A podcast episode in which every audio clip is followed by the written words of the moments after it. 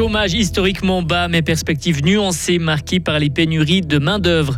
L'Union syndicale suisse veut contrer les inégalités. Il demande, elle demande un salaire minimum de 4500 francs pour tous. Que diriez-vous d'un bain d'eau glacée et d'un sauna? C'est une tendance qui arrive jusque sur les rives du lac de, de la Gruyère. Le temps devrait être sec demain avec quelques éclaircies le matin avant le retour d'une dégradation pluvieuse mercredi. Météo complète à la fin du journal de Vincent Douce. Bonsoir Vincent. Bonsoir à toutes et à tous. Santos. Le chômage est à son plus bas niveau depuis 20 ans. Il était à 3% en 2021 et il a chuté à 2,2% l'année passée. La pandémie de coronavirus et ses effets sur l'économie suisse sont derrière, mais les prévisions sont plutôt sombres pour 2023. Le taux de chômage devrait légèrement augmenter et les entreprises suisses auront des difficultés à recruter. Il y a toujours une pénurie de main-d'œuvre. Boris Turcher, chef de la direction du travail du secrétariat d'État à l'économie. Elle va certainement continuer. C'est un effet qu'on avait connu déjà avant la pandémie. Donc c'est rien de nouveau.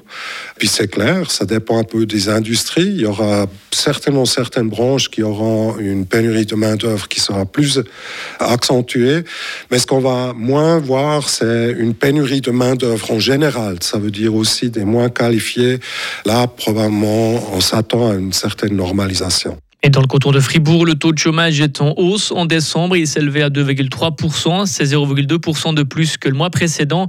Mais cette hausse s'explique en grande partie par le facteur saisonnier et la réduction des activités en extérieur en cette période de l'année. L'Union syndicale suisse veut un salaire minimum de 4500 francs pour tous.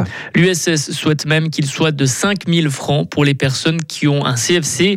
Mais une alliance présentée la semaine passée entre les organisations patronales et les partis bourgeois pourrait poser problème aux salariés. L'Union syndicale suisse reste confiante de ses forces. Son président, Pierre-Yves Maillard. On a vu qu'il y a une sorte de volonté d'affirmer une alliance politique entre organisations économiques et puis tous les partis de droite en essayant de gommer les nuances qu'il peut y avoir entre ces partis, parce que normalement, on avait quand même entre l'UDC, le centre, les Verts libéraux, l'impression qu'il y avait une certaine euh, diversité de pensée, notamment sur les questions économiques et sociales. Or, sur ces sujets-là, euh, ils affirment leur volonté de, faire front commun. Donc, on en prend acte. Et puis, on doit aussi dire qu'on n'en a pas peur. On est capable aussi d'affronter cette euh, situation mais c'est regrettable parce qu'il y aurait besoin de quelques compromis dans un certain nombre de domaines. L'Union syndicale suisse demande aussi une hausse des subsides pour les prix maladie. Elle souhaite également une revalorisation des métiers majoritairement féminins comme les soins qui restent moins rémunérés. Les Suisses vont voter sur le contre-projet du Parlement à l'initiative sur les glaciers. L'UDC annonce aujourd'hui avoir réuni plus de 80 000 signatures contre ce texte, un texte qui veut atteindre la neutralité carbone d'ici à 2050. Le seuil des 50 000 signatures nécessaires a donc été largement dépassé. Et dans ce dossier, le nouveau ministre de l'Environnement, l'UDC Albert Rusty, devra s'opposer à son parti. En France, c'est un procès très attendu qui s'ouvre aujourd'hui à Paris. Le procès en appel du scandale sanitaire du Mediator, un antidiabétique utilisé aussi comme coupe-fin qui a causé de graves effets secondaires sur des milliers de patients. Ce médicament des laboratoires Servier aurait causé la mort de centaines de patients. En football, Lucien Favre n'est plus l'entraîneur de Nice. Le Vaudois a été licencié après l'élimination de son équipe de la Coupe de France. Nice a perdu contre Puy, une équipe de 3 division. Nice est aussi 11e du classement, loin des objectifs européens des Aiglons.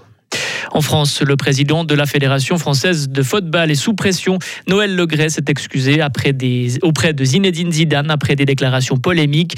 Noël Legret doit être auditionné demain. Il est déjà sous pression depuis des révélations sur les dysfonctionnements de la fédération un bain d'eau froide et un sauna. De plus en plus de saunas fleurissent au bord des lacs de Suisse romande. En Gruyère, un sauna mobile va être installé sur la plage de Gumfans. À la base de ce projet, baptisé Free Sauna, il y a Stéphane Renevet. C'est aussi le fondateur des givrés de la Gruyère, des personnes qui vont se baigner en eau froide une fois par semaine. Je pense que les gens, ils ont besoin de retrouver un petit peu de simplicité, des pratiques un petit peu simples, authentiques. Et c'est ce que j'ai voulu créer. Les gens, après le travail ou quand ils ont un après-midi de congé, peuvent venir profiter du lieu. C'est un lieu qui est vraiment joli. Et après, c'est une pratique aussi qui a d'énormes bienfaits, alterner le chaud, le froid. On peut même commencer aussi par la baignade dans le lac et ensuite euh, profiter après du chaud dans le sauna. Donc, euh, il y a vraiment beaucoup de vertus. Et je pense que c'est une pratique euh, qui devient de plus en plus courante, que ce soit au bord du lac Neuchâtel, au bord du lac Léman. Et moi, j'avais envie de créer ça pour les gens de la Gruyère et aussi du canton de Fribourg. Et ce sauna sera ouvert du 22 janvier jusqu'à la fin du mois de mars. Retrouvez toute l'info sur frappe et frappe.ch.